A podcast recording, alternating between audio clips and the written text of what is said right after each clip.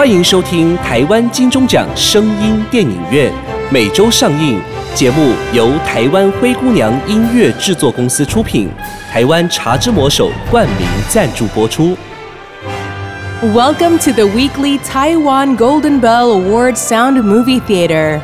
The program by Taiwan Cinderella Music Production Company and sponsored by the title of Taiwan The Magic Hand of Tea, Cha Zhi Mo Shou.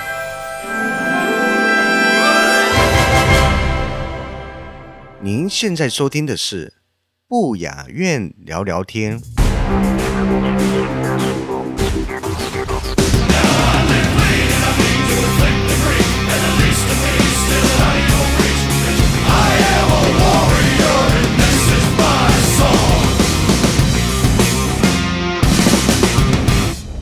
各位听众朋友们，大家好，欢迎收听不雅院聊聊天。有此一说，人或动物往生前，可能有未完成的遗愿，或未放下的仇恨，未解开的心结等等，而这些执念，使得他们不愿或无法离开人间，使得他们在人间徘徊，希望能够得到一了心愿的机会。另一种说法是，人或动物往生前。可能因为经历各种痛苦而产生无比恐惧，使他们迷失了方向，犹如在大海中迷航，或者像暂时性失忆一样，使得他们在人间流连，不知该何去何从。所以需要透过各种超度的方式来点亮一盏明灯，就像指引海上船只的灯塔一样，给予他们一道光，指引他们该航行的方向。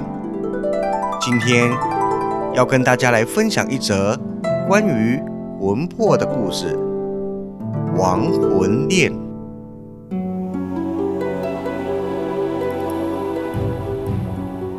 记得那是大二的时候，生福那时候比较贪玩，经常和几个同学出去玩。有一次。生福和朋友们五男两女，分别是世茂、立伟、端正、明杰及生福五个男生，小倩跟小雨两个女生，大家相邀一起去成都的九峰山。由于九峰山被汶川地震。和雅安地震给震毁了，这去的人是少之又少，因此当时大家家里经济都不是很好，出去玩所用的钱都是自己做兼职赚的，所以出去都去一些不花钱的地方。当时。就找到离学校不远的九峰山，不用门票就去了。由于去之前没有了解清楚，不知道没住的地方，只有一些农家住宿比较贵的。大家不想住这么贵的，就到处问问有没有比较便宜的。通过和当地的农民聊天，知道了在山脚下往上几公里有一间寺庙，那住宿不用钱，大家就从那些农家聚集点离开，往寺庙出发了。出发的时候，差不多快下午四点。在路途中看到的，都是被地震震毁的房子，还有一些被直接埋的只剩屋顶的房子。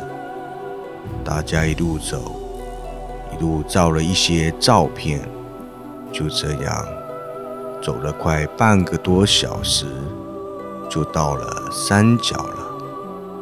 看到地震之前收门票的地方，还有几间房子和一个牌坊立在那里。大家离得比较远的时候，没看见有人。当大家走近了，就发现有位老者坐在那里，旁边放了一些柴。神父就上前询问，还有多久能到寺庙？那老者先看看大家，然后问大家去寺庙做什么。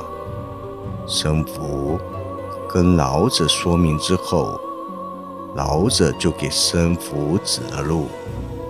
大家也走累了，就在房子里歇一歇。没歇几分钟，那老者就拿着柴准备下山了，并跟大家说要快点走，不然天黑了，没到寺庙不安全。大家也没说什么，就听着老者的话，照了几张照片，继续往前走。由于是上山的路，而且这地震之后就没有明确的路，很难走。走了快半个小时，走上一个小山坡，隐约看见了寺庙。然后大家回头看山脚，却发现大家之前待的那几间房间和牌坊。都不见了。大家当时觉得肯定是走的方向的原因，所以看不见，也就没有注意，继续往上走。没走几分钟，就到了寺院。进去寺庙，就只有一个老和尚。神父跟老和尚说。大家的来由和目的，老和尚非常好，答应让大家住，并且还给大家做了斋饭吃。老和尚先给大家安排住的，安排好了，就准备去做吃的。同行的两个女生小倩与小雨，就和老和尚。一起去准备晚上吃的，而五个男生世茂、立伟、端正、明洁及生福，就在寺庙里到处走走看看。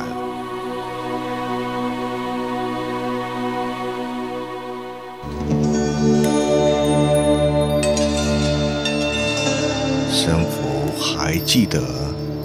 大殿里供着观音菩萨，而大殿竟没有受到地震的影响，整座大殿完好无损。当时大家都觉得很神奇。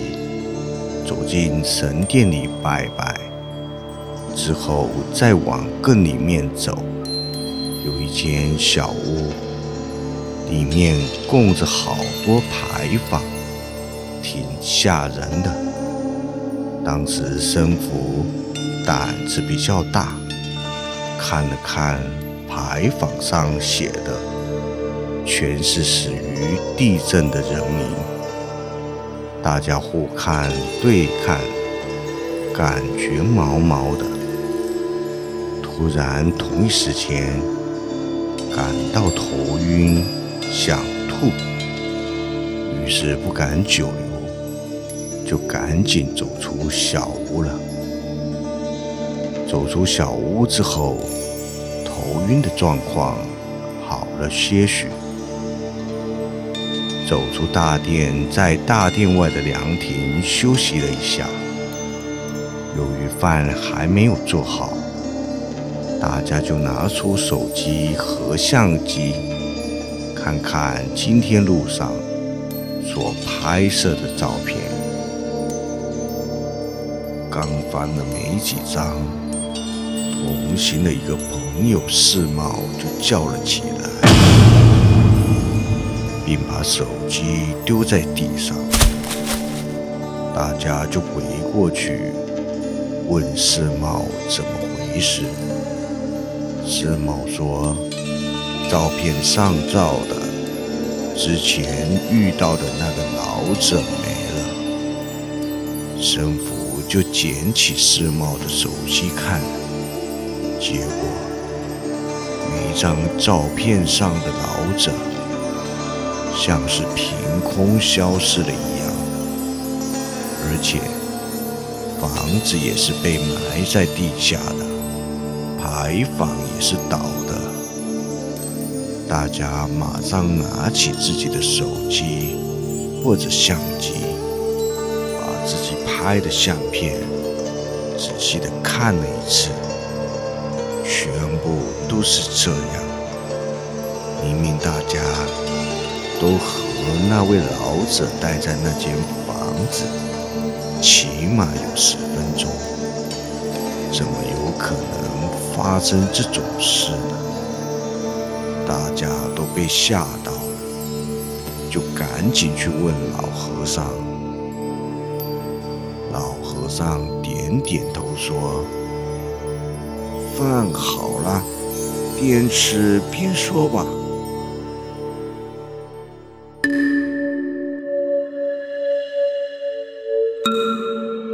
在饭桌上，大家就立刻跟老和尚说了刚才的事。老和尚却是笑笑的说。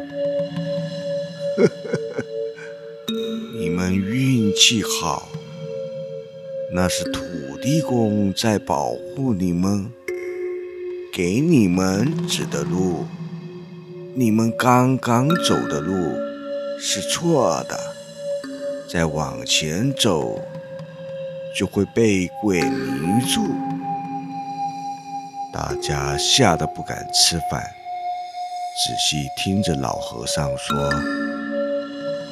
之前在这里地震震死的人怨气比较重，所以有一些迷路鬼，他们不主动伤人，但是会让人迷路和头脑不清醒，严重的话会让人一直在原地转圈圈。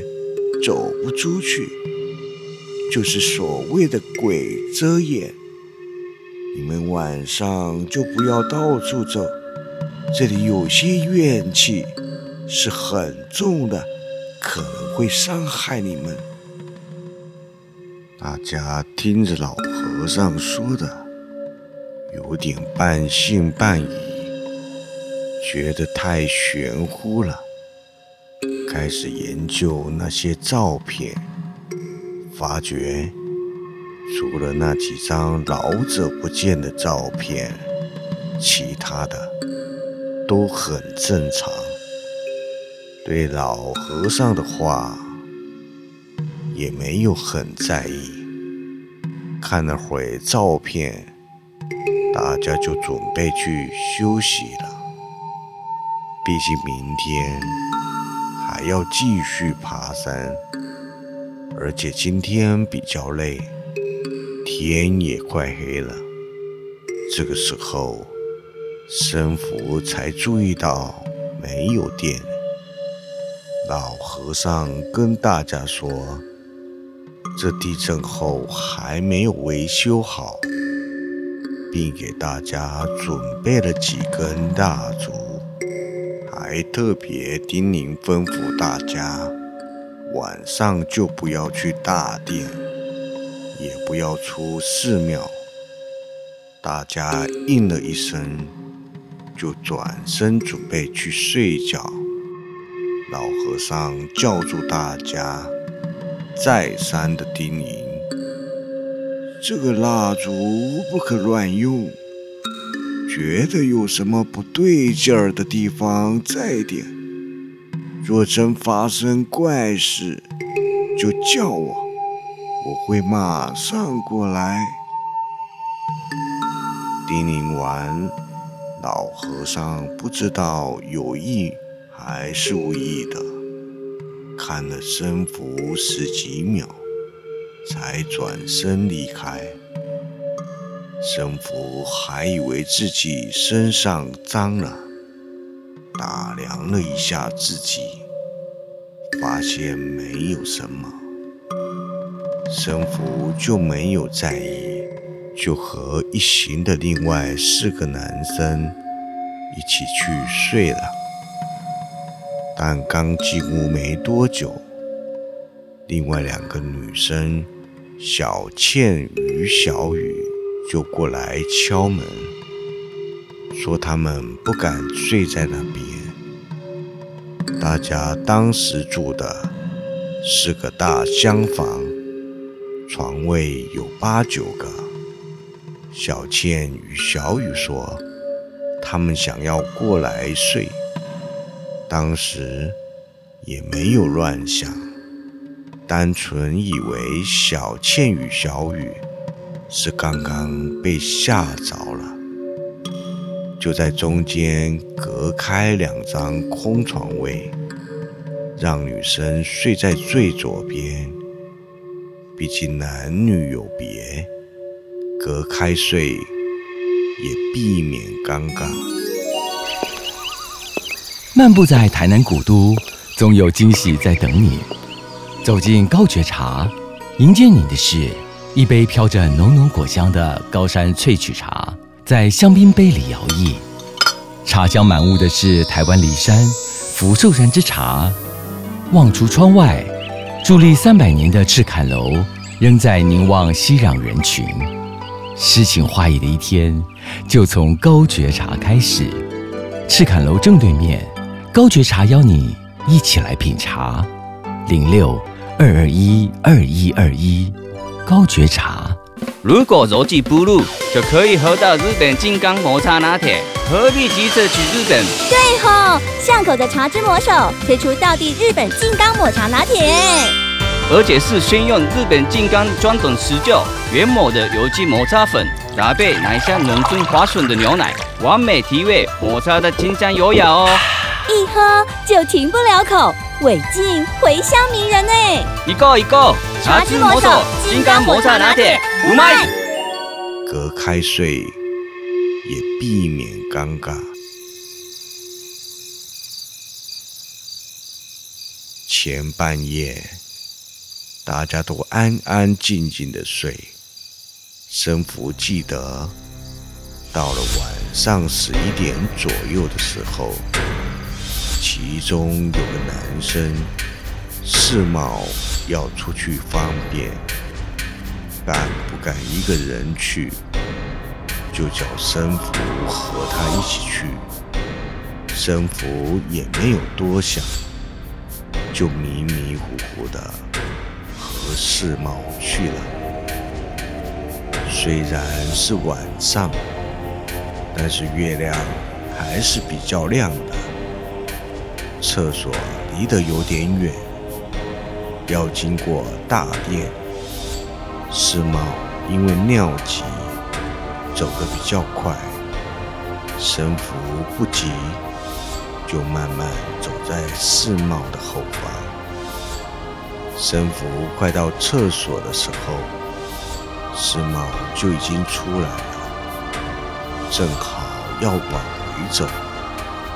回去的时候，基本上两个都已经清醒了，而且走得很慢。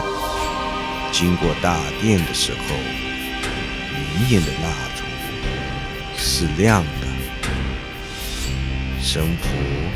没有觉得有什么不对劲儿，但世茂却说有东西在里面飘来飘去的。神父表示，反正是没看到，就以为世茂故意吓人。神父打了一下世茂，叫世茂别闹。这么晚了，还开什么玩笑呢？于是走回床上，倒头就睡了。世茂跟着走回去，爬上床上，看了看四周，也发现没有什么，也跟着睡了。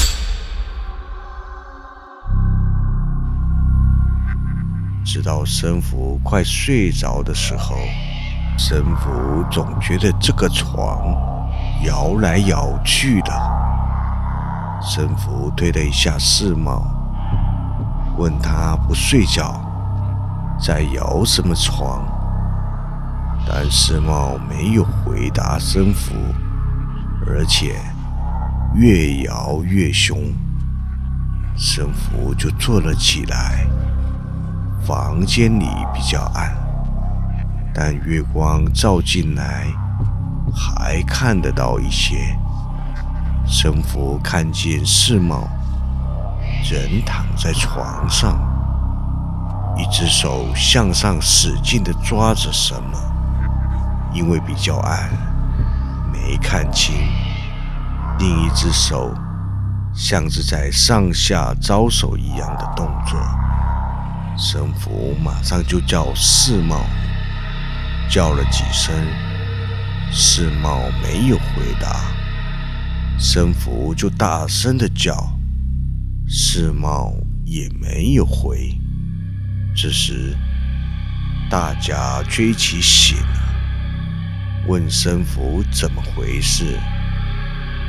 神父就指着世茂，同时叫大家赶快把蜡烛点亮，看看世茂怎么了。可是，端正与立伟点蜡烛。怎么点也点不着，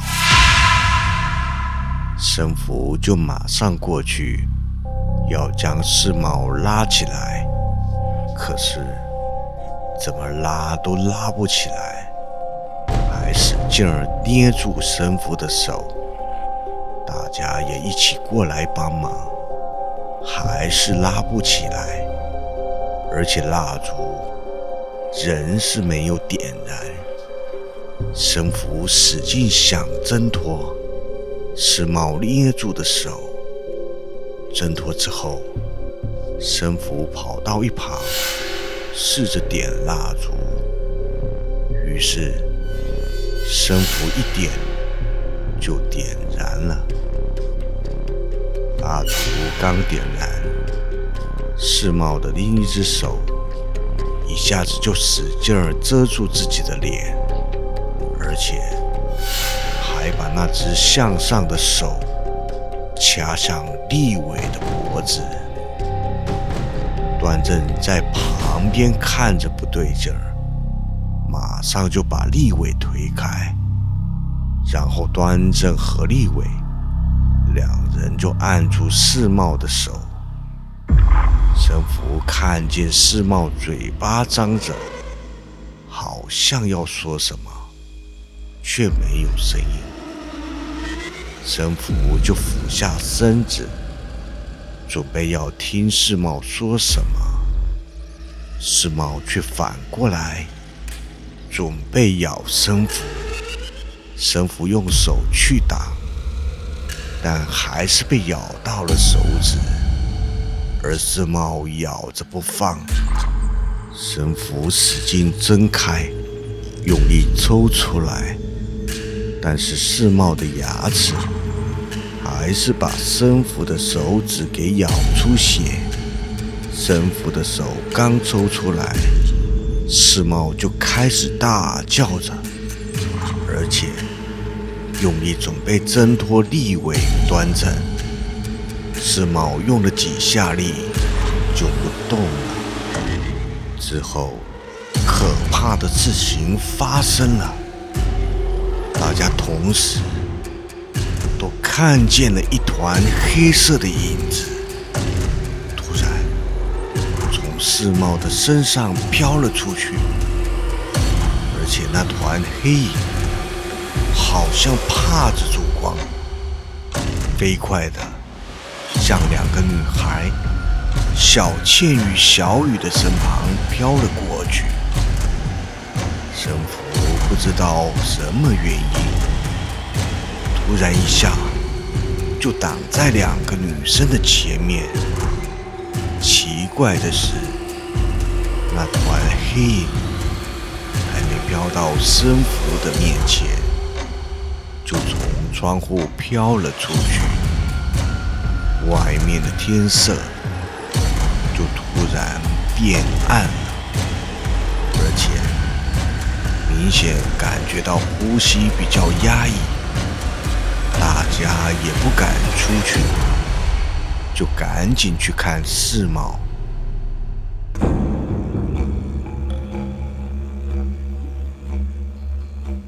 叫了世贸几声，这下世贸醒过来了，也坐起来了，说刚刚不知道怎么迷迷糊糊的，身体就不受控制。世贸刚起来，老和尚就突然走了进来，问发生了什么事。大家就跟老和尚说了刚才的事。老和尚看了看世贸，就说道：“大殿是用来超度那些地震枉死的人。世贸本身身体虚弱，招惹这些东西，人体内有阳火。”一般鬼魂不敢靠近，但人在此时阳火是最弱的时候，加上世茂本身体内阳火就虚弱，其实这些鬼魂就是人生前的一些执念。当这些执念到达一定的程度，就能影响到人，使人产生一些幻想，甚至能控制人的思想。但人的阳火够旺盛，这些鬼魂自然会怕。如果人的阳火旺盛到一定的程度，可以外放的时候。这些鬼魂就会被浇灭。有些人阳火天生就很旺，就像生福身上一样，阳火很旺。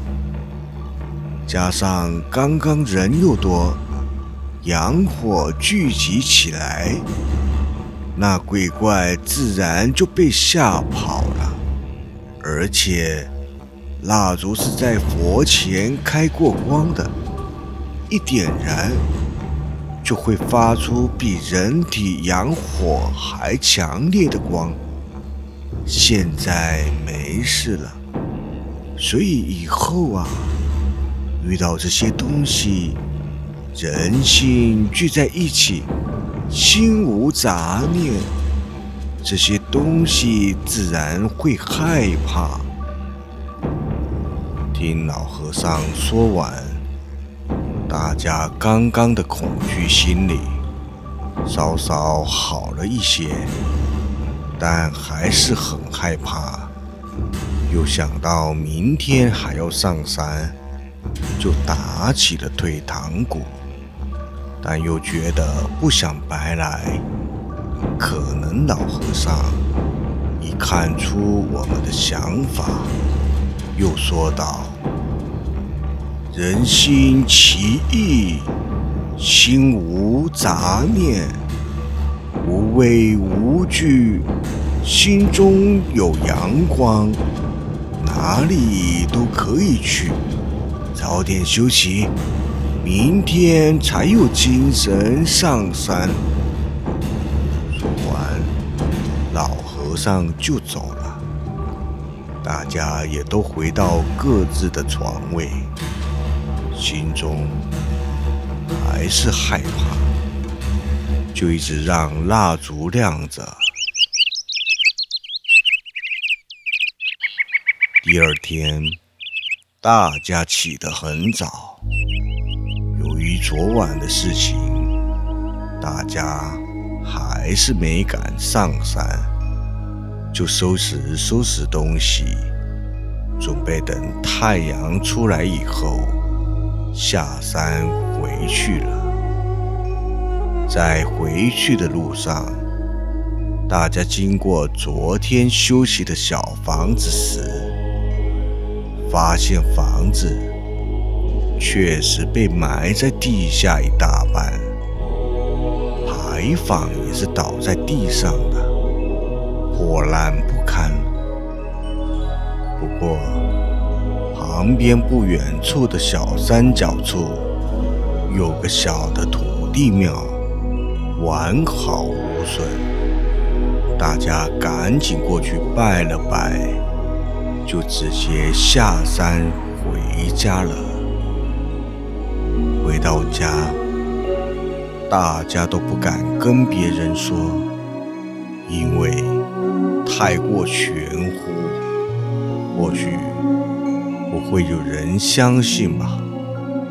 但大家真的经历过，现在回想起来，还有点心惨。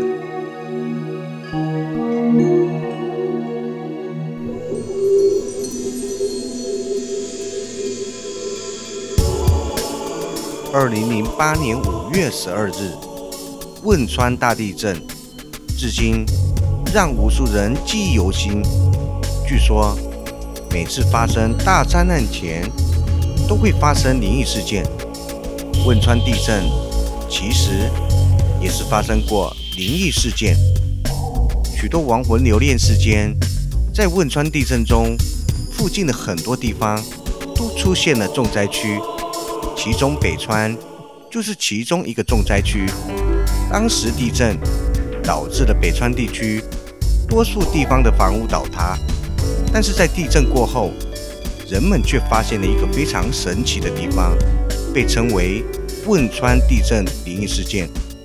在北川地区有一间寺庙，整间寺庙都倒塌了，但是寺庙中的佛像却没有倒塌，甚至可以说是毫发无伤。可是佛像周围的东西却全部都成了灰烬，佛像屹立在一片废墟中，怜悯着世间。汶川地震很多灵异事件，地方不公布，也是尊重逝者。四川北川一个二十六岁男孩陈坚，被三块重达一吨的预制板死死地压在身上，长达七十九个小时动弹不得。不过，他的意识还是清醒的。透过镜头，他对记者说：“我是北川大地震的，说不幸又是很幸运的人。我觉得我从死神的手中逃回来了。他们很多没有我运气好。三块预制板把我压在底下，使我不得动弹。我三天三夜没有吃一颗粮食，只喝点水。我觉得我命还是大，大难不死。”必有后福。我不想放弃我家里的每一个人，我要坚强，我一定要坚强，我必须要坚强，为每一个深爱我的人，一定要顽顽强强地活下去。我要对得起他们，我要对得起他们对我付出的那么多的好。我希望你们一样，不要在任何困难面前被吓倒。陈坚所说的这一切。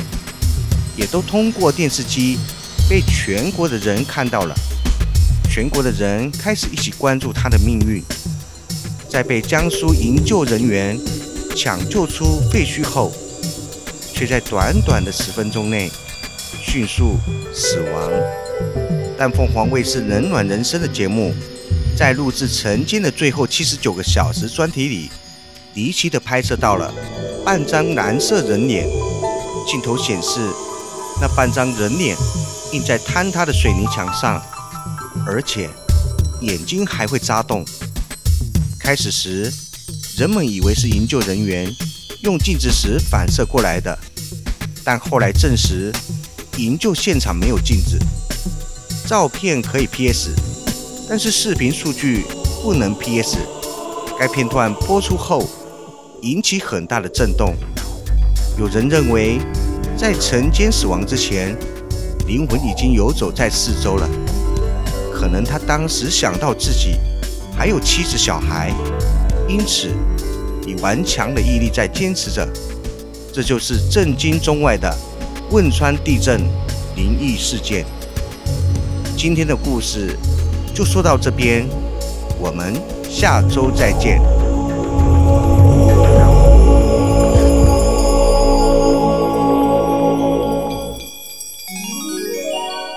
你还在吃成分不明的核藻吗？根据专家指出，唯有日本冲绳海域才是真正真正的核藻。台湾医学界也证实，核藻可列入对癌症患者有辅助化疗，提升治疗功效，可作为癌症化疗的辅助物质。欢迎和医生杠定哦。目前市面上有很多成分不明、价格又昂贵的核藻，以假乱真，混淆消费者。唯有京津贸易直接在合藻产地日本冲绳独家代理，绝无混装或更改包装，给您百分之一百的纯正合藻。合藻对于提高免疫力、抑制细胞病变、活化血液循环、对抗病菌、健胃整肠、降低血液中胆固醇含量、抗氧化、防止皮肤炎发生、抑制过敏、抵抗病毒等等。都有明显的帮助，见证者无数。提醒朋友，预防重于治疗，平时就可以用河藻来保养，不要等到身体出状况才惊觉河藻的重要。百分百日本纯正河藻就在京津贸易行，千万别买错。订购电话：零七三二二三一六八零七三二二三一六八。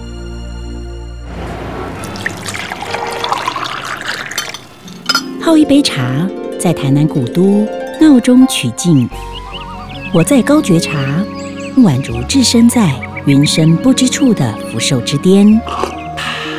台湾梨山福寿山之茶，茶香诱人。赤坎楼正对面，高觉茶邀您一同来品茶。零六二二一二一二一。